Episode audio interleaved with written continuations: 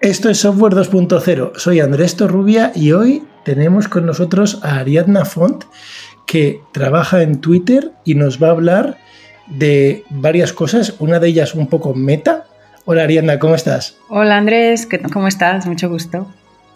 Buenas, ¿nos puedes contar eh, primero una pequeñísima introducción de lo que es Meta y luego, si te parece, de todo tu viaje que has hecho, eh, partiendo no desde ingeniería, como suele ser más o menos habitual en la gente que ha pasado por el podcast, sino desde el lado de humanidades, ¿no? que es donde has empezado tú? Vale, claro, claro. Meta en realidad es eh, Machine Learning, Ethics, Transparency and Accountability, es decir, el equipo en Twitter que se ocupa de los temas de la ética, la transparencia y la, accountabilidad, ¿cómo se llama esto? Eh, bueno, eso, transparencia, ¿no? Que dicho de otra manera es lo de la IA responsable, que tú hablabas con Joaquín Quiñones hace pues, unos meses.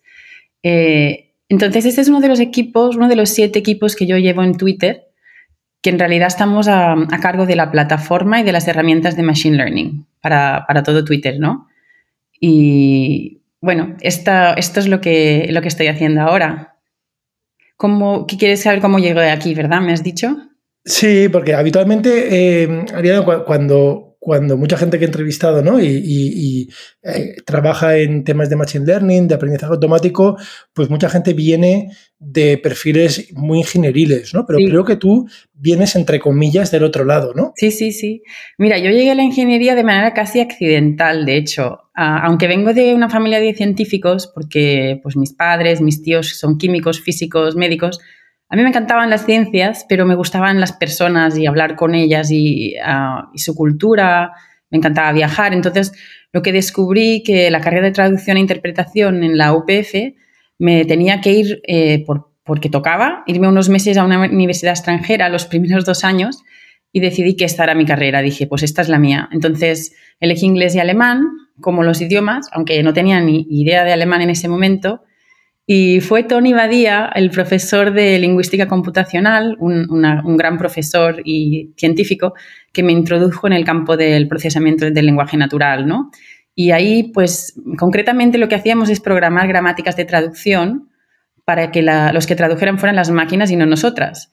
Y, hay que reconocer que, bueno, yo era la primera promoción de, esta carrera y me pareció realmente sorprendente que la UPF fuera tan moderna de introducir algo que podía disruptirla por dentro, porque claro, si las máquinas se entrenan, ya para qué necesitamos traductores, ¿no? Era un poco, un poco irónico, pero a mí es que me encantaron esas asignaturas, me puse a hacer todas las electivas y bueno, me enganchó mucho.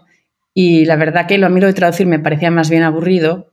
Entonces me entró, me entró el gusanillo sobre este tema, hice la, eh, la tesis final de carrera sobre eso. Y al acabar la carrera, Tony me, me, propuso que me quedara de ayudante de investigación en el IULA, que era el Instituto de Lingüística Aplicada. Y allí pues me seguí formando en el campo, conocí a grandes lingüistas y lingüistas computacionales y bueno, empecé a leer artículos científicos, eh, incluso pues me animé a escribir algún artículo, que me, el primer artículo que yo presenté en una conferencia internacional fue en, en Cuba. Y bueno, básicamente fue, el tema era que soy una salsera empedernida y dije, bueno, no me lo puedo perder, tengo que mandarlo y como me lo aceptaron, pues eso fue ya, vamos, lo máximo en esa, en esa época. Y bueno, otro día te cuento lo de que me pasó cuando intenté presentar en Cuba, porque eso es, eso es para otro episodio. Pero. No, no, ahora, tienes que contarlo. No, no, este fue. Bueno, la verdad es que lo conto porque para que la gente igual no se desanime, pero eh, cuando me tocaba presentar a mí hacía tanto calor en Cuba, porque claro, no había aire acondicionado ni nada, y el, el proyector era de esos que echaban calor, porque era de esos como de transparencias, pero de las antiguas, que tú ponías la, cosa ahí y te proyectaba y te salía el calor. Y no había, no había llegado la comida porque todavía no había llegado la comida. Con lo cual, yo es que estaba ahí, el calor, no sé qué, me empecé a marear, me empecé a marear, me empecé a marear y de repente creo que dije, me voy a marear y pum, me caí. A media conferencia yo estaba hablando, ¿eh? Me caí y por suerte en Cuba hay muchos médicos, uno me vino a rescatar y uno de, los que estaban sentados ahí resultaba que era médico, además. Y nada, no, no fue, no sé ni, es que la verdad no sé si acabé la, la, conferencia sentada, ni me acuerdo, pero fue un drama. Y claro, todo, todo el mundo, yo súper mal, porque pensaba, qué horror, qué desastre, qué fracaso, se acabó mi carrera. y en cambio la gente, pues claro, todo el mundo se acordaba de mí y, hice pues amigos de, de, manera automática y todo el mundo era, ¿cómo te encuentras? ¿Qué tal? Muy bien, no sé qué. Entonces la gente súper enrollada, pero yo con un trauma que me tardé muchos años en, en poder hablar en público y no marearme. De hecho, uf, tuve toda la carrera en Carnegie Mellon que estaba, que me tenía que sentar, un drama, un drama. Ahora, hoy en día ya no tengo problema. La gente se sorprende porque me dice, muy bien, ¿no? Tú hablas muy bien y tal. Y digo, uff, si supieras cómo empecé, no, ya verías que no... Un, examen, un examen de calor. Oye, y, y, Arianda, ¿en qué año estamos para situarnos un poco en el tiempo y en sistemas de traducción automática? Eh, porque claro, hoy en día está muy avanzado, ¿no? Pero ¿de qué año estamos hablando? ¿De que ya te estabas programando gramáticas para traducir? Pues mira, esto fue durante el doctorado que hice. Después es que hice un doctorado em, que era interuniversitario, ¿no? Desde el 97 al 99 en Barcelona, eh, de que había la UPF, la UPC, la UB, la UAB, de todas las universidades. Súper interesante. Ahí estudié desde psicología del lenguaje a. El, el, doctorado se llamaba Ciencia Cognitiva y Lenguaje, ¿no? Y estudiaba, pues, en la UB Psicología del Lenguaje y en la UPC Redes Neuronales, que en esa época era como todo muy teórico, no había, no había lo que hay hoy en día, ¿no? Y entonces ahí conocí a Ulises Cortés, Horacio Rodríguez, gente así súper buena en el campo. De hecho, Horacio fue el que me recomendó, creo, eh, irme a Carnegie Mellon con el doctor Jaime Carbonell. Y en esa época, pues yo estaba en el IULA desde ayudante de investigación y haciendo el doctorado. Y de hecho, pidiendo becas de la Caixa para irme, porque yo seguía con la manía de que me quería, que me quería ir a viajar, ¿no? Y pedí, de hecho también es, eso te lo cuento porque pedí la beca de la Caixa para Alemania, que creo que daban dos o cuatro y me la denegaron, ¿no? Porque eso era para toda España. Luego el año siguiente pedí la de eh, UK, era el 98 creo que era. Había, debería haber unas, no sé, siete o diez, también me la denegaron.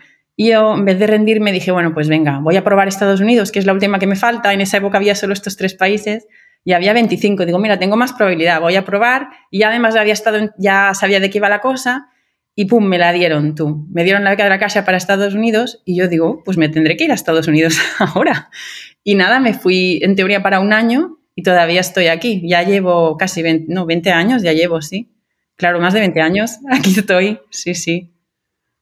Estupendo, esas becas de la Caixa, ¿no? De hecho, pues son el, conozco a mucha gente que, que ha recibido esas becas, ¿no? Y han desarrollado carreras increíbles. Algunos han quedado, otros han vuelto, eh, otros un punto intermedio. Y, desde luego ha hecho, yo creo que han hecho una gran labor, ¿no? Esas, bueno, esas becas y otras, ¿no? En, forjar esas carreras científicas, pero que luego siempre tienen eh, muchas veces una aplicación práctica. Sí, sí. Geniales las becas. Fenomenal. Entonces, entonces, por situarnos, tú haces eh, traducción e interpretación, con esa inquietud eh, te empiezas a introducir en la parte de computación eh, y al final, entre comillas, acabas después de un proceso de becas, salsa y desmayos. sí, muy buena, un buen resumen. en, en Carnegie Mellon y cuéntanos qué pasa a partir de Carnegie Mellon, porque ahí ya te quedas en Estados Unidos, ¿no? Sí, aquí ya me quedo. Mi madre todavía a veces me dice, oye, ¿y el año ese que tenías que ir, cuándo se acaba? Pero sí, en Carnegie Mellon fui a hacer el máster de un año que era prorrogable a dos y como el máster eran dos años, me quedé los dos años y ahí realmente es donde aprendí a programar porque me puse a hacer todos los cursos básicos de carrera de informática, ¿no? En mi tiempo libre y esos me requirieron muchísimo más tiempo y esfuerzo que los cursos de máster. Para mí los cursos de máster estaban tirados comparado con, con lo otro y me pasaba el día en el clúster de computadores, dormía poquísimo, soñaba en código y muchas veces me despertaba y salía corriendo a, probar lo que, había soñado, a ver si funcionaba. Era algo bastante de, delirio. Y bueno, en Carnegie Mellon estuve, pues ahí hice el máster, luego apliqué el doctorado y ah, me, lo, me, lo, aceptaron. Que una vez que aceptaron el doctorado, en Carnegie Mellon lo que significa es que te paga el departamento eh, pues lo, que vale, lo que vale el estudio más te dan un poco de dinero para que tú vivas, ¿no? Puedes vivir de estudiante. Y claro, para mí eso era como, ¿me están pagando para que estudie? Bueno, pues yo, yo estudio. Y seguí con el doctorado y súper interesante. De, hecho, mis tiempos en, CMU le tengo muchísimo cariño porque es, eh, CMU es un sitio muy multidisciplinar, que además de computación hay programas buenísimos de robótica, de Human Computer Interaction, o sea, interacción eh, humano-máquina el LTI es donde estaba yo, que se llama Language Technologies Institute, o sea, el Instituto de Tecnología Lingüística, Y luego más tarde se creó Machine Learning, un departamento, y había, bueno, grandes científicos e investigadores que ahora, en esa época eran estudiantes, pero ahora son gente muy buena en el campo y hice grandes amigos. De hecho, te quería comentar, la intersección entre, entre las dos es muy considerable y ahí, por ejemplo, estaba Uriol Viñals, que empezaste tú el podcast con él, ¿no? Él era, él era uno de mis ahijados ahí, le llamamos ahijados, en Pittsburgh. Como Juan y yo ya estábamos más, éramos más veteranos, eh, pues los acogimos y formamos parte de la familia pittsburguesa, que digo yo. Celebramos las fiestas catalanas con, con Uriol, con Carlos, con otros que si San Jordi, que si Cagatío, nada, y lo pasamos muy bien ahí. Eso fue una época muy bonita, la verdad. Carmen y Melon está en Pittsburgh. Sí, en Pensilvania, sí, sí. Muy bien, hay un libro, digo, has hecho hacer amigos, digo, es que supongo que será el mismo. Eh, Del Carnegie, que creo que es el de Carnegie Mellon, tiene un libro muy famoso que se llama que Cómo ganar amigos. El, libro, el título es un poco radical, pero se llama Cómo ganar amigos e influir sobre las personas. Eh, ¿Hablamos del mismo Carnegie? Yo creo que ese no es el mismo Carnegie, porque el Carnegie del que... No, ese libro yo me lo he leído, de hecho. Y el Carnegie del que yo, de ese es un Carnegie de, de ya hace mucho tiempo, que era una de las personas importantes que tenían ahí mucho dinero, industria y tal. Yo diría que no es el mismo. Pero bueno, igual me equivoco, ¿eh? tendría que hacerle un poco de research esto. Pero bueno, son gente muy famosa que el Carnegie Hall está, es, es, el, es el Carnegie de Carnegie Hall, para que tengas una idea. Sí, Y, o sea, es, es, alguien, sí, muy importante en, en, la historia de Estados Unidos. Estupendo. Oye, entonces, estás en Carnegie Mellon y, y, bueno, ya terminas tu doctorado. Y, ahí, pues eso, conoces gente eh, increíble, ¿no? Con una comunidad ahí, pues gente como Oriol y me imagino que unos equipos de gente que luego han desarrollado carreras muy importantes eh, dentro y fuera, ¿no? De la CMU. Y, luego saltas al mundo, eh, al mundo, a la industria, ¿no? Como se suele decir ahora. Ah, sí, sí, claro. Sí. ¿A dónde, qué, dónde es tu primer trabajo y en qué, en qué facetas trabajas? Sí, te lo cuento, eso fue también otra historia. Eh, yo básicamente acabé el doctorado, o sea, defendí mi tesis con una barriga de siete meses de mi primera hija Mar. Y yo era como que tiene que salir la tesis antes que mi hija, porque si no después ya me veo yo qué follón y no voy a poder. Entonces le di un empujón final a la tesis y realmente lo que pasó es que eh, dije, bueno, me fui y además me obligué a ir, dije, me daba mucha pereza porque yo no me quería ir a ningún lado en ese momento, pero digo, voy a, voy a entrevistarme y me fui a entrevistar a varios sitios y tal, y luego una startup que estaba literalmente caminando a cinco minutos de casa, me fui también ahí y me entrevisté y me dijeron, vale, pues ya, pues empieza. Y yo digo, bueno, pero me tendré que tomar unos meses. Y me dice, ¿por qué? El hombre, yo pensaba, oye, pero es que esto no son donuts, esto es una, una niña lo que llevo en la barriga. Y me dice, nada, pues vale, tranquila. Y total, que empecé a trabajar, de hecho, él quería que acabara, el CEO quería que acabara una cosita antes de, dar a luz y estuvo un mes trabajando, ahí apurando hasta la última, le saqué lo que quería y luego vino Mar, ¿no? Mi hija. Y ahí en, en Vivísimo se llamaba la, la, empresa, la startup, fue también otro, una experiencia espectacular de yo decir, pellizcarme decir, ¿estoy en una película o esto me está pasando a mí? Porque, pues bueno, las startups americanas, ya sabes, ¿no? Son así muy, eh, yo qué sé, eh, lo que ves en las películas, pues eso. Entonces ahí entré como lingüista computacional y luego acabé pues haciendo de todo, programando, me encantó el tema de Agile y de Lean.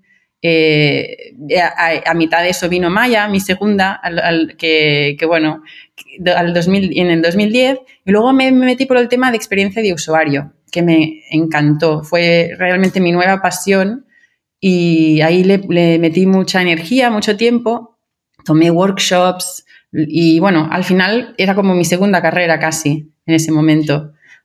Hasta que, bueno, nos, nos em, adquirió IBM en el 2012 y si quieres te cuento también de la adquisición, pero bueno, yo me pasé cinco años en Vivísimo hasta que nos adquirió IBM y luego siete años en IBM, de hecho, antes de irme a, Twitter, que, son muchos porque yo no había pensado ni quedarme uno, porque fue así como, como no, algo no planeado, ¿no? Pero bueno, en IBM tuve varios trabajos a lo, largo de los siete años, desde me hicieron manager de desarrollo, que llevaba eh, mi, propio equipo de, de ingenieros, me tocó llevarlo como jefa, que eso fue un poco difícil la transición, y, luego, pues nada, eh, hice de todo, cosas de design thinking, luego se creó Watson y, acabé en Watson y ahí llevaba equipos de diseñadores y de investigadores de, experiencia de usuario, que como te decía era mi nueva pasión.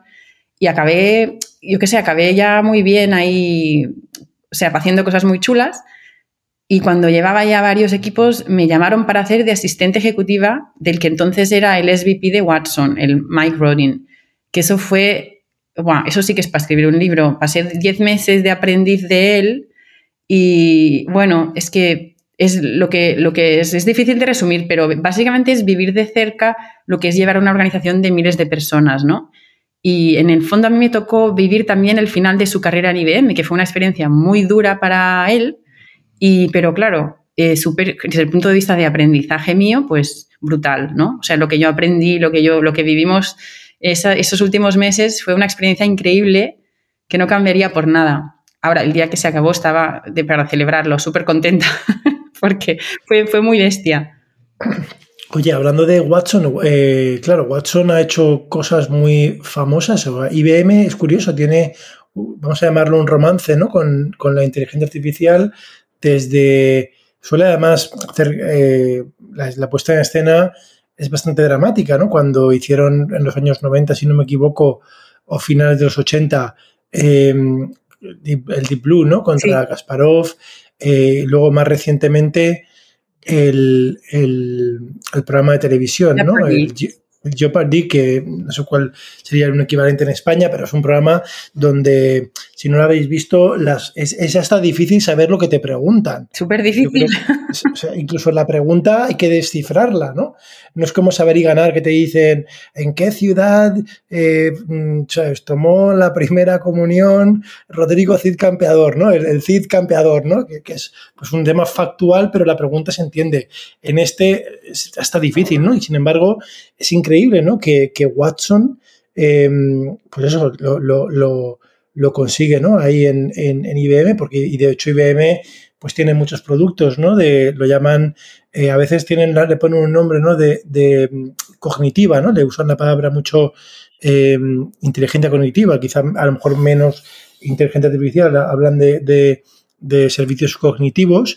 Eh, y está muy claro. Y, claro, a mí, yo ya entrando a lo mejor un poco en el meollo de lo que te quería preguntar de, de Twitter, tú entras en Twitter, yo así, Ariadna, sí, a nivel de interfaz de usuario, eh, sí que veo, pues evidentemente en Twitter, ¿no? Un montón de, esfuerzo y cuestiones que necesita Twitter, pero, pero ahora mismo has comentado hablando de Meta, que Meta, eh, incluso haces referencia, has hecho referencia a la noción de plataforma de inteligencia artificial. La primera pregunta, un poco desde, entre comillas, la ignorancia, ¿no? En una organización como Twitter, ¿para qué sirve? ¿Para qué se usa la inteligencia artificial?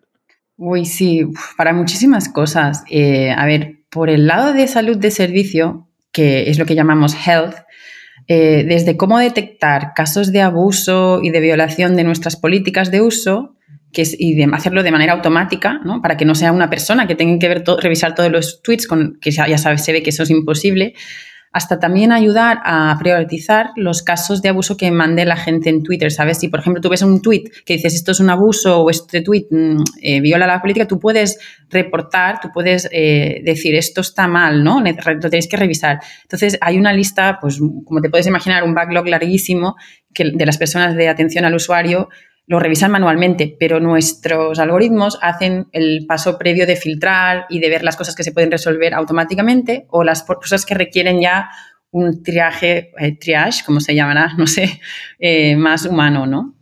Y bueno, por el lado de producto, los modelos de Machine Learning son los que deciden pues, qué tweets ves tú en la página inicial, ¿no? Qué tweet de cada usuario, qué notificaciones recibimos, qué personas nos recomienda que sigamos. Por ejemplo, tú sigues a Paquita y a Menganita y te dice, pues si sigues a estas dos, igual te interesa seguir a, Juanita. Y bueno, la verdad es que muchas cosas más. Es difícil de incluso imaginarnos alguna área donde no se usen modelos de Machine Learning. También están el tema de anuncios, claro, y bueno, o sea, para hacer a escala, entonces, claro, lo que estás diciendo es un poco, hay una parte, has dicho la palabra salud, ¿no? Que es una palabra quizá suena biológica, pero tiene eh, tiene aplicación tanto, yo, yo pensaba desde el punto de vista totalmente mm, aséptico ingenieril de salud de los sistemas, ¿no? Pues que no se caiga o prevenir ataques de, ataques de hackers, ¿no? Por una parte, pero has hablado de, salud, digamos, más bien a, nivel de integridad, si te he entendido bien, de integridad de las políticas, ¿no? Que imagínate, por, por, entendernos, ¿no? De insultos racistas, ¿no? Si yo me pongo ahí, una persona se pone a hacer insultos racistas que viola el párrafo 20.3 de vuestra política donde no se permite el uso de lenguaje ofensivo, por ejemplo. Exacto. Eh, eso entraría, ¿no? Entonces, sí, sí, sí. por ejemplo, o si haces, intentas incitar a la violencia, eso también está contra la política y todo eso se considera em, contenido tóxico, ¿no? Para otra vez volver al tema de salud, es algo que es tóxico para las personas que están ahí y, bueno, ya sabes que Twitter, pues mm, desafortunadamente puede entrar en, como agujeros negros ahí que se pone la cosa muy mala y la idea es que no, porque la, nuestro, dijéramos, el propósito de Twitter, que es una de las cosas que me atrajo a mí a la, a la empresa, es básicamente em, facilitar el diálogo público de manera pues saludable, ¿no? Que la gente quiera ir ahí, es como una plaza pública a nivel, pues imagínate, internacional, que es un concepto ya bastante como difícil, pero hacerlo de manera que no, pues que no sé, que no insultes a nadie, que no, que no le digas a otra persona que mate al vecino, yo qué sé, cosas muy básicas, ¿no? Pero como ese es, ese es el, el propósito. Y claro, requiere, tenemos una organización muy grande que se dedica solamente a eso, a la salud del sistema. Estoy pensando, ¿no? Has dicho eso de la plaza pública, hace poco vi un documental, eh, voy a hacer un poco, voy a, irme a un tema, a veces es bueno cuando haces este tipo de ejercicios irte a los extremos, ¿no? Para ver cómo aguanta un argumento extremista eh, o llevado al absurdo casi la política, ¿no? Entonces, eh, estoy pensando en, en, un documental que vi de previo a Segunda Guerra Mundial donde Hitler hacía esas arengas antes ¿vale? Ahora es fácil, ¿no? Juzgar, eh, evidentemente, a Hitler, ¿no? Desde el pasado y, llevado al extremo se plantea este, este falsa pregunta, ¿no? De si pudieras matar a Hitler, ¿no? Y, te llevas al extremo de cuando es un bebé y ahí es entras en un dilema ético, ¿no? Eh, que si consecuencialista o, deontológico, ¿sabes? Según cómo te lo plantees, pero, pero, entonces, plaza pública, ¿no? Entonces, eh, ¿cómo? O sea, vamos a hacer un ejercicio intelectual el bar donde Hitler daba los discursos, si se considera como plaza pública que supone que hay diálogo, eh, ¿dónde entraría la política? ¿Se permitiría ese discurso? previo? O sea, ¿dónde, estaría la línea? Sí, es, es muy complicado esto, ¿eh? Y bueno, ya se, has, ya has visto que últimamente con lo de Trump, pues no es una cosa tan, tan remota, sino que ha pasado recientemente y, y es una cosa muy complicada. Están lo que son las figuras públicas, ¿no? O las personas que representan un gobierno o cosas así, que la verdad tienen un estatus un poco diferente porque son de, lo que llamamos de interés público. O sea, tú necesitas saber como ciudadano qué dicen tus representantes. Así digan eh, idioteces o, o, tonterías, ¿no? Igual tienes como, está la gente que dice, oye, yo quiero saberlo porque ¿cómo me vas a, censurar? Entonces es muy complicado, porque por un lado tú no quieres decir están por encima de las políticas del, servicio, pero por otro lado, si tienen un estatus un, poco especial, que, les, que bueno, lo, que por ejemplo, en Twitter lo que hicimos es, eh, lo vamos a poner porque es de interés, es, de interés público, pero lo vamos a, no le vamos a dejar que lo reenvíe la gente, o no vamos a dejar que la gente añada comentarios, no vamos a dejar. Entonces, se intenta frenar un poco la viralidad del tweet para que no se, para los, para limitar un poco los daños, ¿no? Eh, secundarios, pero por otro lado, se, considera, si no viola muy flagrantemente las políticas, que, es de interés público dejarlo. Pero a veces, por ejemplo, si se pasa de la raya, como dices tú, y, eso son personas detrás de nuestras eh, políticas decidiendo, tenemos lo que se llama Trust and Safety, tenemos varias gente que se dedica a esto, y esos son los que al final deciden, mira, pues esto ya ha pasado la raya, eso ya no lo podemos permitir, ¿no? Y incluso, bueno, Trump como se fue de la olla, lo, sacamos, ya, ya sabrás, eh, el año pasado, con lo cual, o fue este año, ya no me acuerdo, es que llevo unos meses que fueron un poco así. Pero bueno, la cuestión es que ha sido, es un tema muy, muy de actualidad, que, que está todos los días básicamente entre hacer que las políticas sean más robustas y más, más escalables para que no haya excepciones, no haya que hacer tantas excepciones, pero al final habrá cosas que las tienes que mirar mm, una a una cuando hay temas así como gubernamentales o de una persona que está en el poder y que necesitas de, no le puedes quitar el altavoz necesariamente, Pero, pero bueno, tienes que ir con muchísimo cuidado porque ya se vio qué pasa. Si la gente le, da, le da el micrófono a, a, una persona que no tiene escrúpulos, pues también es muy peligroso, ¿no? Le, da el micrófono, ¿no? Es un tema interesante, ¿no? Porque por una parte está el derecho de hablar y otra parte, digamos, la capacidad de amplificación. Exacto. Que, le dais, ¿no? Exacto. Y ahí, o sea, por, por, volver a la inteligencia artificial y a los sistemas de machine learning, de aprendizaje automático, claro, ahí hay una cantidad de tweets diarios que no sé si es público, serán, vamos, serán miles de millones, me figuro, todos los días. Entonces es inviable que hayan revisores humanos viendo que las políticas se violan. Eh, tener, recurrir, digamos, a las denuncias como primera línea de aviso tampoco sería factible porque se llegaría tarde en muchos casos.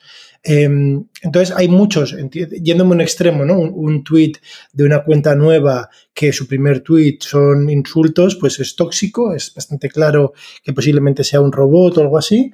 Eh, en el otro extremo tienes el tweet que has dicho de una figura pública que, a ver, no suele ser una ristra de insultos, suele ser eh, o sea, hay que o sea, requiere una cierta comprensión y de contexto, ¿no? Eh, en todo ese continuo de, tweets que hay, ¿te aventuras a decir más o menos eh, hasta dónde, digamos, la inteligencia artificial, o sea, vamos a decir, sistemas automáticos, ¿vale? Mm, es, razonable que actúen en piloto automático. Es súper complicado porque como tú ya decías, esto es más que nada el contexto. O sea, tú un tweet fuera de contexto te puede parecer perfectamente mmm, normal, ¿no? Es decir, esto de tweet no tiene ningún problema. Ahora tú lo pones en un contexto de violencia o de, por ejemplo, eh, ataque sistemático eh, de injusticia social a los negros o de, o sea, tú claro, te lo pones en un contexto determinado histórico y político y social, ese tuit puede cambiar de significado. Como tú sabes, somos muy buenos para jugar con las palabras y tú puedes ser que las palabras no haya ningún insulto, pero estés cargándote, yo qué sé, a toda una cultura, ¿no? A, a los judíos o a los asiáticos. Entonces es, es muy complicado y no digo que nunca, pero siendo del de, procesamiento en lenguaje natural, eh, sé que es muy complicado el tema contexto en ese sentido y cuando tienes muy poco texto para hacer como el el juzgar, ¿no? Este tweet sí, este tweet no, eh, es que estás, estás, básicamente tienes el 0.00001 de lo que necesitas para hacer esta, eh, bueno, esta decisión. Con lo cual, una máquina te puede hacer una, una decisión inicial, pero muchas cosas necesitan eh, un, humano atrás y piensa que los humanos al final tampoco somos superman o superwoman, con lo cual, pues mm, a veces también nos equivocamos porque no tenemos todo el contexto o lo que sea, ¿no? Pero bueno, tenemos muchas más herramientas para poder eh, acertar o tener en cuenta pues no sé, más profundamente lo que está pasando en el país o no sé, consultarlo, sí. Así que... Yo, yo, yo, hay una cosa, tú que vienes del mundo de la, de la, del lenguaje, ¿no? Como tal, desde un prisma además eh, muy humanista, yo te diría, yo como mi visión, te voy a decir una visión cuadriculada, quizá más ingenieril, ¿no? Yo, yo a veces cuando ves los números y tú sabes que los modelos de lenguaje recientes, y esto cambiará con el tiempo, pues ahora crean a veces los actuales, pues crean representaciones vectoriales de las palabras, puedes hasta pensar eh, que, incluso algunas dependen del contexto eh, y demás, ¿no? Y luego, y el lenguaje humano es un es, es, más, es muy maleable. El lenguaje humano, las definiciones a veces eh, se crea. De hecho, es que casi casi como sistema, es un sistema que, solo tiene sentido de forma relativa. Las palabras tienen significado relativo entre ellas. Quizás no se sabe, y esto se estudia pues desde la metafísica en realidad, si hay conceptos absolutos, ¿no? O sea, incluso como el bien o el mal, ¿no? Pueden existir de forma absoluta, ¿no? Entonces, eh, eh, has dicho una cosa, ¿no? De respuestas correctas. Yo, me planteo hasta si, hasta si existen esas respuestas correctas, que a veces piensas, ¿no? Y la humanidad, pues, a lo largo de la historia, lo que era correcto en una, en una época, ahora mismo lo vemos en el pasado y es una aberración, ¿no? Y, entonces, claro, e, e, y, entonces el mero hecho de intentar imponer, entre comillas, o la esperanza de que la inteligencia artificial, que tiene, digamos, una concepción mucho más mm, discreta ¿no? y, diferente a la humana en sentido de analógico, no sé, o sea, la, pregunta que te hago es, eh, o sea, la, pregunta que te hago es, ¿qué ¿dónde pones tú la línea? O sea, tiene que, primero es, ¿crees que tiene que haber una línea a partir del cual haya que tener una supervisión humana? Y si la respuesta es sí, eh, eh, mentalmente tienes un grado de dónde la pones y no sé, es una pregunta muy abierta. Sí, no, esto es como una, una pregunta filosófica. Yo, yo realmente eh, sigo con el, lo de que dices tú, que bueno, tienes que tomar una decisión porque al final tienes que decir si el tweet lo permites o no lo permites en el servicio. Y una cosa que Twitter hacemos y que vamos a seguir haciendo más incluso es mm, eh, no creernos que tenemos la razón o no creernos que sabemos si lo que está bien y lo que está mal, ¿no? Porque es lo que dices tú, al final el servicio es para la gente que viene de, pues yo qué sé, orígenes diferentes, culturas diferentes, situaciones diferentes, entonces tú no puedes mm, pensar que desde Silicon Valley vas a entender o poder decidir si un tweet en la India o en Nigeria es correcto, ¿no? O es eh, aceptable. Entonces, bueno, el tema es que eh, lo del crowdsourcing y lo de mm, en realidad fijarnos mucho o, bueno, darle mucha voz a los usuarios de Twitter es, como lo que estamos haciendo y lo creo que es la solución en estos casos. Es decir, eh, vamos, a, vamos a ver qué opináis. Y por eso está el tema de que si tú crees que algo pasa de la raya, personalmente me lo, me lo dices, ¿no? Y también, pues claro, tú un algoritmo puede mirar, pues hay, no sé, 20.000 personas que están diciendo que esto está fuera de la raya. eso lo puedes tomar como un dato que decir, bueno, hagamos que una persona de estas que está detrás de la del servicio de usuario lo, revise, ¿no? Por ejemplo. Pero, o incluso en algunos momentos que tengamos tráfico muy alto, podemos hacer, tomar esa decisión automáticamente. Es decir, si hay tantos usuarios que están diciendo esto es un abuso, vamos a, confiar en que eso, pues 20.000 personas saben más que, que nuestros gente de atención al cliente, por ejemplo, ¿no? Por decir un número. O sea, me refiero a que hay yo, más que yo decir dónde está la raya, que es algo que es que cada uno puede pensar una cosa diferente y es una cuestión filosófica, como te comentaba, es más y cómo dar poder al usuario. Al final, el servicio es para toda la gente que lo usa y nosotros no tenemos una actitud arrogante o de saber más que, los otros. O sea, simplemente somos los que proveemos el servicio y entendemos la complejidad del tema y lo que queremos es que la gente un poquito se autorregule en ese sentido y diga, mira, esto sí, esto no, porque es que al final son los que lo van a saber mejor, ¿no? Lo que entienden el contexto local, entienden el contexto social, el contexto político. Bueno, hay ejemplos en España incluso de esto. ¿Puedes contar algún ejemplo de, esto en España? Bueno, eh, sí, el tema, por ejemplo, de, no sé si te quieres meter en cosas de política, pero eh, el tema de los de catalanes y de los eh, prisioneros políticos, ¿no? Y eso como bueno, cómo, se ve de un lado y de otro lado, que, se tiene que censurar y que no. Bueno, eso ya te digo, cómo eso persona, si tú no, eres catalán o español, ¿no? Y estás en, en Mountain View, en California, ¿cómo te vas a poner a juzgar, no? Porque es que es un tema muy complicado, que tiene mucha historia, tiene muchos... Entonces, no, es muy complicado que una persona americana de otra cultura que no tenga ni idea se ponga a juzgar sobre si algo que dicen unos o los otros eh, debería poderse decir o no para, un ejemplo así más próximo a nosotros, ¿no? Vale, vale. Oye, entonces, vale, entonces dices que, te, pones de forma externa, ¿no? Y claro, si me dijeras que solamente pues eh, un problema, pues sí que podrías tener, digamos, el planteamiento de introducirte, pero claro, en España tienes esto, en Francia tendrás otra historia, en Nigeria otros, es, es materialmente imposible estar en todas las batallas, ¿no? Entre comillas, ideológicas, o, si hablamos de Messi contra otro, ¿vale? Yo, no sé, fútbol, ¿no? Sí, sí, sí. En, todo, ¿no? Eh, em, ahora me planteo, y, supongo que, y a lo mejor si, quieres entramos en el tema este de meta. Has hablado antes de, de, salud de los sistemas em, y tú te has referido de una forma, fíjate que, que, que, ahora los sistemas de software están llegando, digamos, a un sitio donde nunca habían llegado, que es en aspectos casi semánticos, ¿no? Históricamente el software era muy casi de engranaje, ¿no? Era engranaje en sentido casi mecánico, era, era todo muy entendible y muy determinista y ahora entramos en un aspecto más, cercano a las voluntades humanas, ¿no? Y, de expresión. Em, entonces, ya has dicho que como plataforma em, mantenéis, digamos, una postura eh, reconociendo las limitaciones y escuchando. Em, y ahora te has dicho de la salud. Yo cuando he dicho de la salud, yo tengo un pasado de, seguridad informática convencional, ¿no? del mundo de, de la encriptación y el mundo de pues, ataques de software. Si yo quisiera em, atacar, ¿no? O sea, sabiendo que escucháis, eh, eh, ¿hasta qué punto es factible que agentes de desinformación, sabiendo que escucháis, ¿no?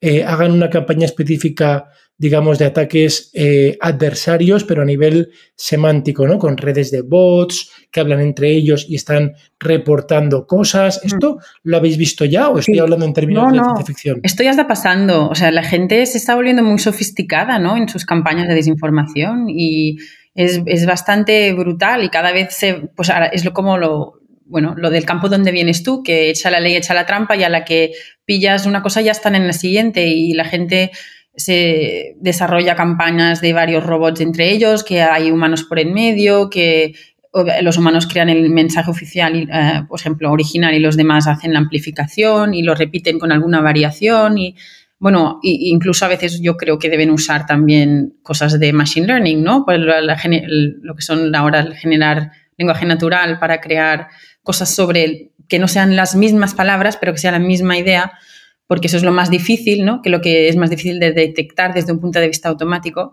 Pero sí realmente yo creo que se están volviendo mucho más sofisticadas las campañas de desinformación y ya lo estamos viendo y ya lo estamos lidiando con eso. Sí, sí. O sea que ahí, también tenéis que tener, es un desafío muy importante para vosotros, ¿no? Detectar, eh, detectar estas campañas a escala, ¿no? Que me imagino que, que cuando han habido, cuando hay elecciones en algún país importante, tendréis más trabajo, ¿no? En, la parte de seguridad. Sí, sí, no, la gente que está en esos temas no duerme. En, en las épocas de elecciones es, es brutal, sí, sí, es un tema muy complicado y muy importante, claro, no lo puedes dejar, ¿no? Porque tiene unas consecuencias en la vida real muy, puede ser muy buenas o muy malas, o bueno, depende cómo lo mires, pero sí, hay que estar ahí al tanto.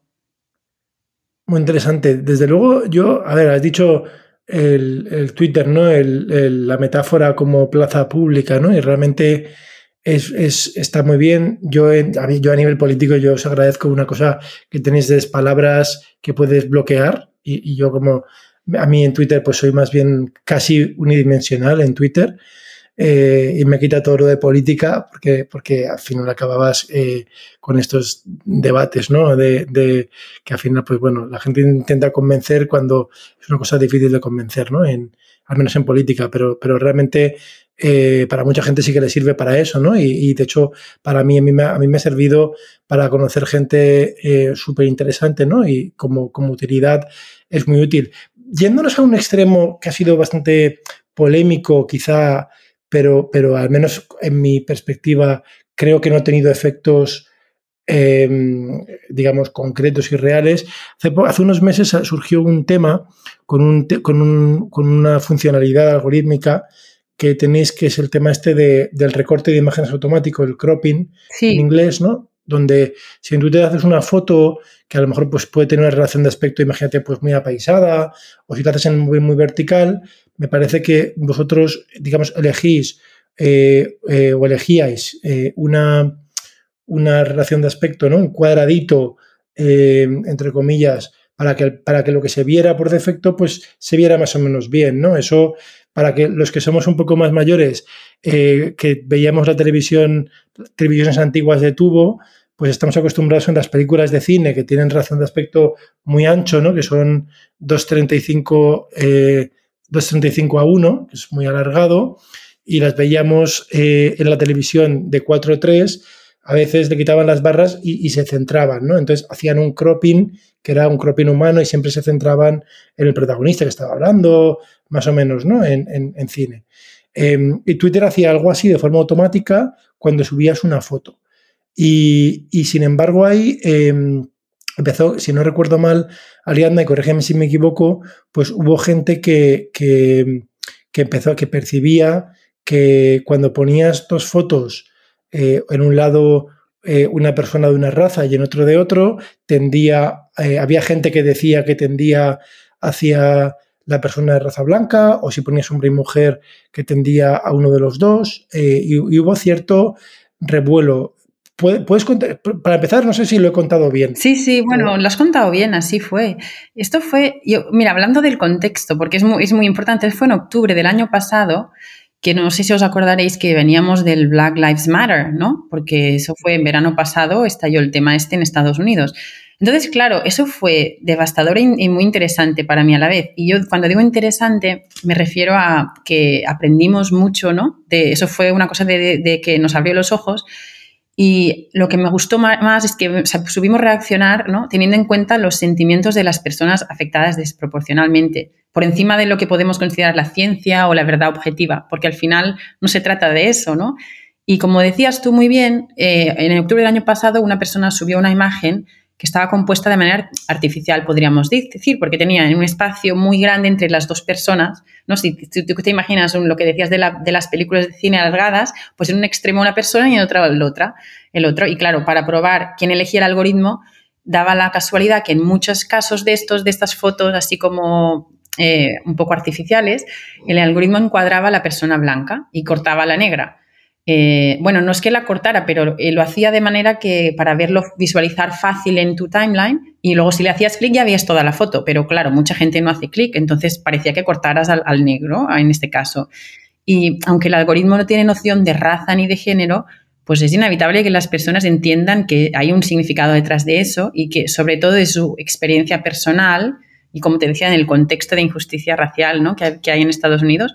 Entonces, Claro, esto fue como muy desafortunado y en realidad nos lo primero que hicimos es ver qué experimentos habíamos corrido antes de mm, poner el algoritmo en, marcha en producción y lo que vimos, yo, eh, es que me acuerdo cuando salió, yo lo estaba viendo y me fui a ver los, los experimentos y lo que mm, los resultados indicaban que no había sesgo ni de raza ni de género, ¿no? Y entonces, bueno, se veía que no era un caso de injusticia algorítmica, que nos, a mí me dio un poco de, bueno, menos mal hemos hecho, hemos hecho unos experimentos, porque esto hacía dos, más de dos años, con lo cual en esa época tampoco era una cosa muy candente ni que todo el mundo lo hiciera, sino que, mm, bueno, podíamos no haberlo hecho, porque no todos los modelos tenían ese rigor, ¿no? Y estaba, y estaba, si no me equivoco, estaba experimentos que habéis publicado previamente. O sea que cualquier persona podía descargarse el artículo científico. De hecho, sí. Y, había una sección, ¿no? Que era eh, análisis de sesgos por raza. Sí, sí, por eso te digo que no todos los modelos que tenemos en Twitter tienen, la verdad que en ese caso concreto teníamos la suerte que habíamos hecho el trabajo, lo habíamos además compartido y publicado y en ese sentido habíamos hecho las cosas lo mejor que se podía en ese momento, ¿no? Y, si, no sé si te interesa saber cómo funciona técnicamente, porque igual nos lo podemos saltar, pero básicamente es lo que se llama un saliency algorithm o un algoritmo de prominencia, supongo que será en, español, que se basa realmente en un mapa de prominencia y el, que tenga el punto más alto ¿no? se selecciona para el encuadre. Y eso se basa realmente en, en bases de datos que siguen la mirada humana, lo que se llama el Human Eye Tracking Data y es decir, el lugar donde se fijan los ojos primero cuando miran una foto, ¿no? Entonces se postula que probablemente sea la parte más importante para la mayoría de las personas. Con lo cual ya puedes ver que eh, esto puede tener muchos problemas, ¿no? Porque, claro, a pesar de que tenga ventajas lo de hacer el encuadre automático para poderlo ver en varios dispositivos y que no tengas que hacer nada por parte del usuario, el problema principal es que automatizas el, y limitas el control del usuario en expresarse como, como quiere, ¿no? Y corres el riesgo de realimentar estereotipos sociales. Bueno, con lo cual vimos esto y decidimos que lo más apropiado en este caso era eliminar el encuadre automático. Y por suerte, en, este, en ese momento, eh, en vez de salir a la defensiva y ponernos a soltar fórmulas matemáticas y resultados de experimentos para defender nuestro algoritmo, que podríamos haberle hecho, y de hecho los de comunicación, pues querían irse por este lado, ¿no? Pero nosotros enseguida nos dimos cuenta que en realidad no era, lo importante no era eso, sino que era el contexto de injusticia social, el clima que había en Estados Unidos y que lo que importaba era la experiencia de los usuarios más vulnerables, como te decía al principio. Eh, y bueno, eh, esto se llama daño representacional o representational harm y bueno, es un daño que conlleva que un sistema contribuya a la subordinación de un grupo por razones de identidad. Entonces es un tema, ya te digo, muy delicado, ¿no? Como para salir y decir, oh, lo hemos hecho muy bien nosotros y darnos como felicitarnos. Entonces, bueno, gracias a Meta, el enfoque oficial de Twitter fue disculparnos, ¿no? Y entender que no había manera de que un algoritmo automático pudiera tomar esas decisiones de manera justa. Es decir, una máquina decida como decida cortar una foto, mm, algún momento se va a equivocar y no lo va a hacer como la persona quiere. Por lo tanto, es un problema, yo diría, de diseño de producto Y bueno, en ese momento nos comprometimos a, cambiarlo. Muy interesante, Ariadna. Aquí hay un, voy a decir una serie de cosas y, que tú eres la experta, por favor, corrígeme o matízame, ¿eh? pero es mi lectura. Entonces, dices que hay una base de datos que, vas a pensar que es, vamos a incluso imaginarnos que no tuviera sesgos, ¿no? Que vamos a pensar, ¿eh? Que representa a toda la gente que hay en el mundo, tanto cómo miran los hombres, cómo miran las mujeres, cómo miran diferentes razas, ¿no? Vamos a pensar que seguramente no es así, pero vamos a imaginarnos que esta base de datos que, que digamos, lo que analiza es, dado una foto, donde mirar rápido, ¿no? Al principio. Sí. ¿no? Entonces, entonces tú te planteas, oye, como me van a entrar fotos apaisadísimas, voy a hacer algo que eh, mejore un poquito, tampoco es que sea lo que rompa el producto, ¿no? O lo, cree, mejore un poquito la experiencia en Twitter para que encuadre al principio ahí, ¿vale? Y, evito en muchos casos un clic a, las fotos porque la gran mayoría de las fotos pues sobraría, ¿no? Y a quien quiera pues que clique.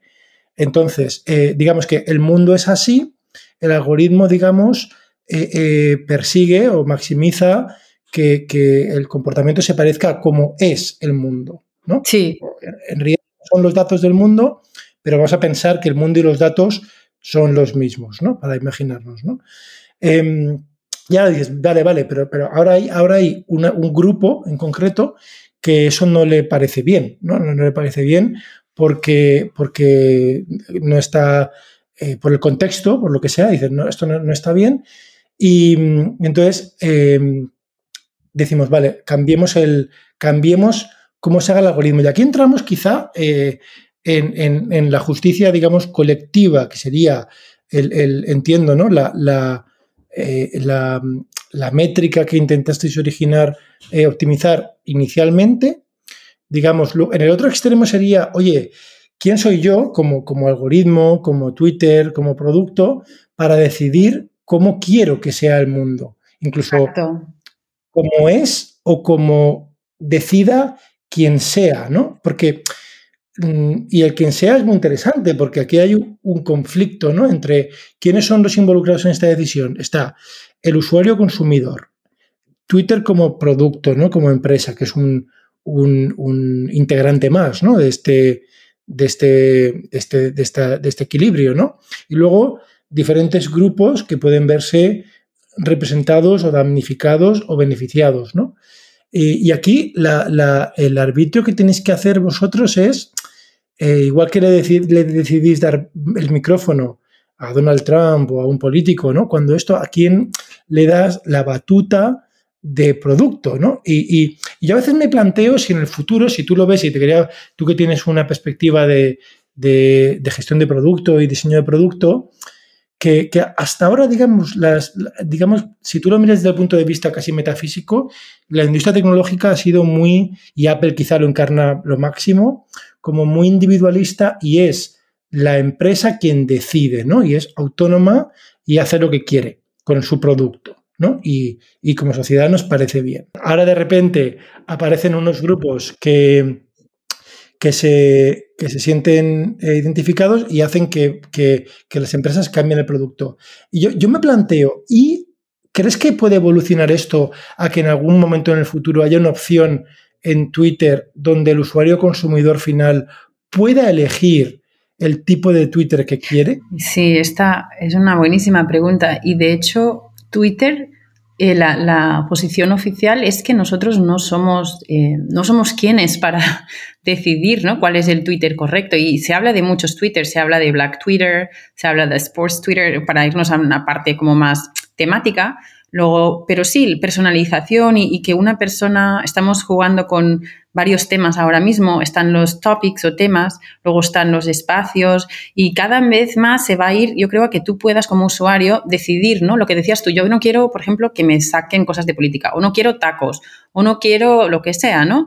Entonces, cada uno que tenga esa capacidad de crearse el Twitter que quiere. Ahora, también puedes ver que, si imagínate que hacemos eso, en el fondo cada uno se crea un poco de una, realidad virtual, entre comillas, y, eso en vez de crear conexión o unidad puede crear un poco de desconexión, ¿no? Lo que se llama el eh, silo bubble effect, que cada uno está en su burbuja.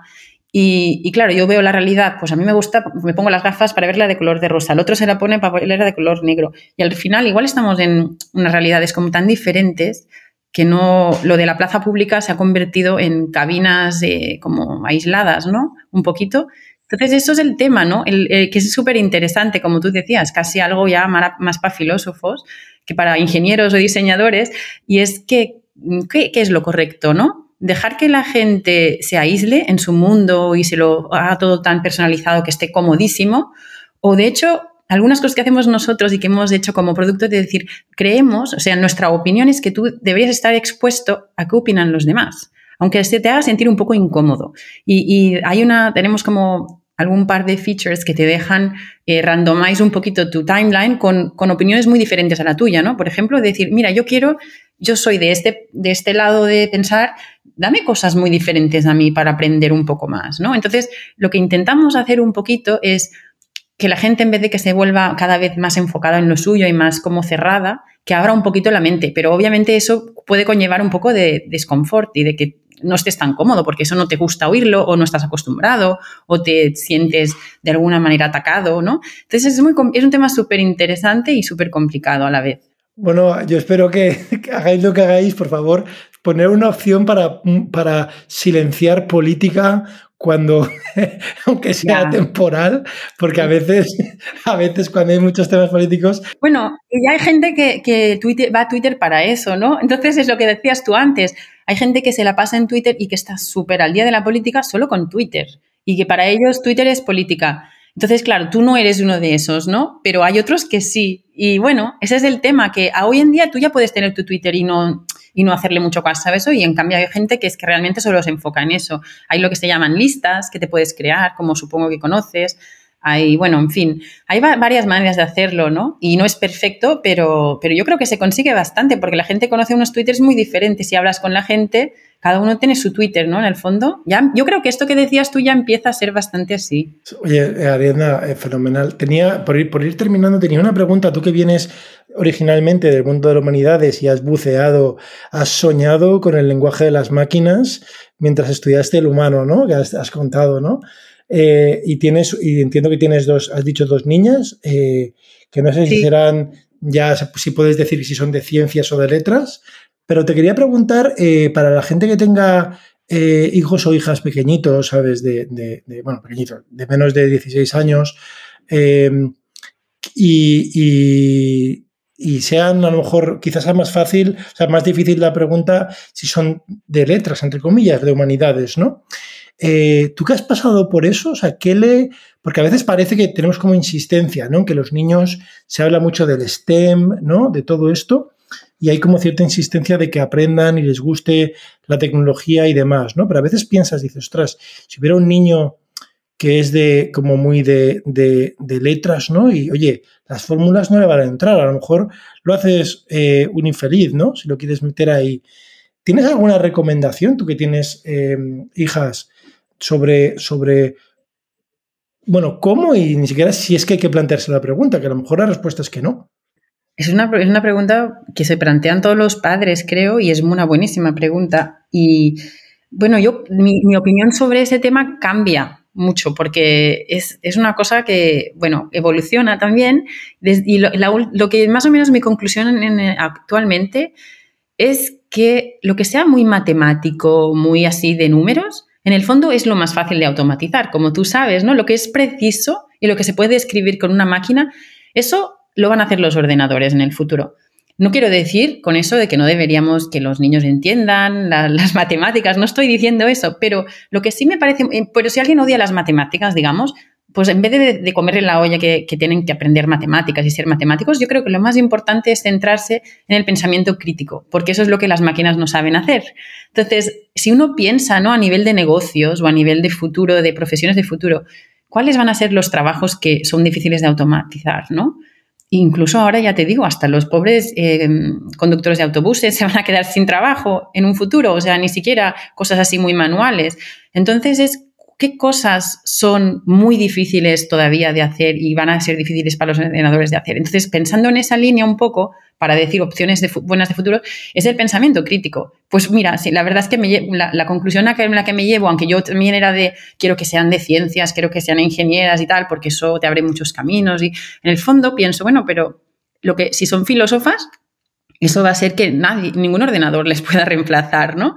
Entonces, bueno, al final yo creo que como padre tienes que dejar que los hijos hagan sus cosas porque ellos han salido ya, bueno, los padres ya lo sabemos que cada uno sale como sale y le gusta lo que le gusta, pero tranquilizarnos un poco de decir, oye, es que no sabemos lo, realmente cómo vendrán las cosas y lo mejor es que se desarrollen como personas yo les intento animar a que prueben muchas cosas, por ejemplo, ¿no?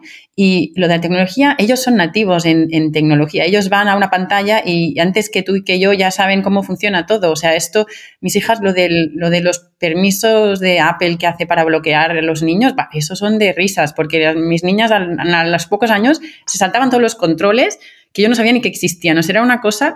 Entonces, yo creo que todos los niños nos van a dar 20 vueltas en, lo de tecnología, porque ellos han nacido rodeados de, eso y es su mundo. Y no nos tenemos que preocupar tanto de que si matemáticas o sé que literatura, que disfruten, que aprendan y que sean buenas personas. Yo creo que lo que tenemos que ocuparnos es de, que, de crear seres humanos con sensibilidad ¿no? por lo que es diferente a, lo que saben, lo que, lo que han visto, que eso es lo más difícil, porque en el mundo actual yo creo que un poco se, a veces parece que creamos que el odio se haga más grande y, que las diferencias sean una causa de odio. Y yo creo que en, el fondo, como padres, para mí lo que me preocupa es crear niñas y personas que entiendan, quieran entender a los demás, no juzguen, ¿no? Y que, bueno, que sean felices. Al final lo que queremos todos los papás, que si sean matemáticas o, profesoras o músicas, que sean felices. Eso es lo que yo creo que queremos todos los papás. Así que no sirve mucho, creo, mi reflexión, pero ahí la dejo. Muy bien, estaba pensando en eso que has dicho de que no, no juzguen, ¿no? Se puede entender de dos maneras, ¿no? O sea, que no juzguen es que no, que no, literalmente que se abstengan de juzgar en absoluto. O sea, y quizá va un poco en contra del sentido crítico, ¿no? Sería más bien eh, eh, juzgar con contexto o, o, sea, ¿sabes lo que quiero decir? Claro, claro, claro. Yo lo he dicho en el sentido budista de no juzgar. En el sentido de no juzgar a las personas por el hecho de pensar diferente a ti o de hacer cosas que tú igual no te parecen bien. O sea, me, me refería en ese sentido, no en que sean acríticas, ¿no? Fíjate, Obviamente fíjate el lenguaje lo que tiene, ¿eh? por eso te decía. Sí, sí, sí, claro, claro, no, es muy, menos mal que lo has preguntado porque, no, no, la idea no es que ellas tienen que ser pensadoras críticas desde lo que me gustaría a mí, pero no ponerse a decir que si los demás mejor o peor o eso, como que no les, mm, eso no, porque eso es muy complicado, ¿no? Entiendo. Meta. Meta es, eh, las iniciales que eran, Ariadna, de Meta. Machine Learning, Ethics, Transparency and Accountability. Entonces, eh, sí, aprendizaje automático, ética, eh, transparencia y accountability sería como rendición de cuentas, ¿no? Exacto. Pues, eh, Ariadna, ha sido todo un placer tenerte, súper enriquecedor y, la verdad es que yo he aprendido mucho el, entre comillas, incidente, ¿no? Del cropping. desde luego, yo os animo a lo que veáis. Además, hay, que decir que, es que justamente es verdad, yo cuando vi el tema este del, incidente, en cierta manera podías pensar que has dicho una cosa, ¿no? Que, claro, yo no, desde España a lo mejor nos falta ese, perspectiva del contexto del Black Lives Matter, que lo vemos muy de lejos, y quizá era al revés, ¿no? Aquí eh, yo al menos pues lo ves en, televisión, pero claro, no lo vives como estoy seguro lo vivís en Estados Unidos, ¿no?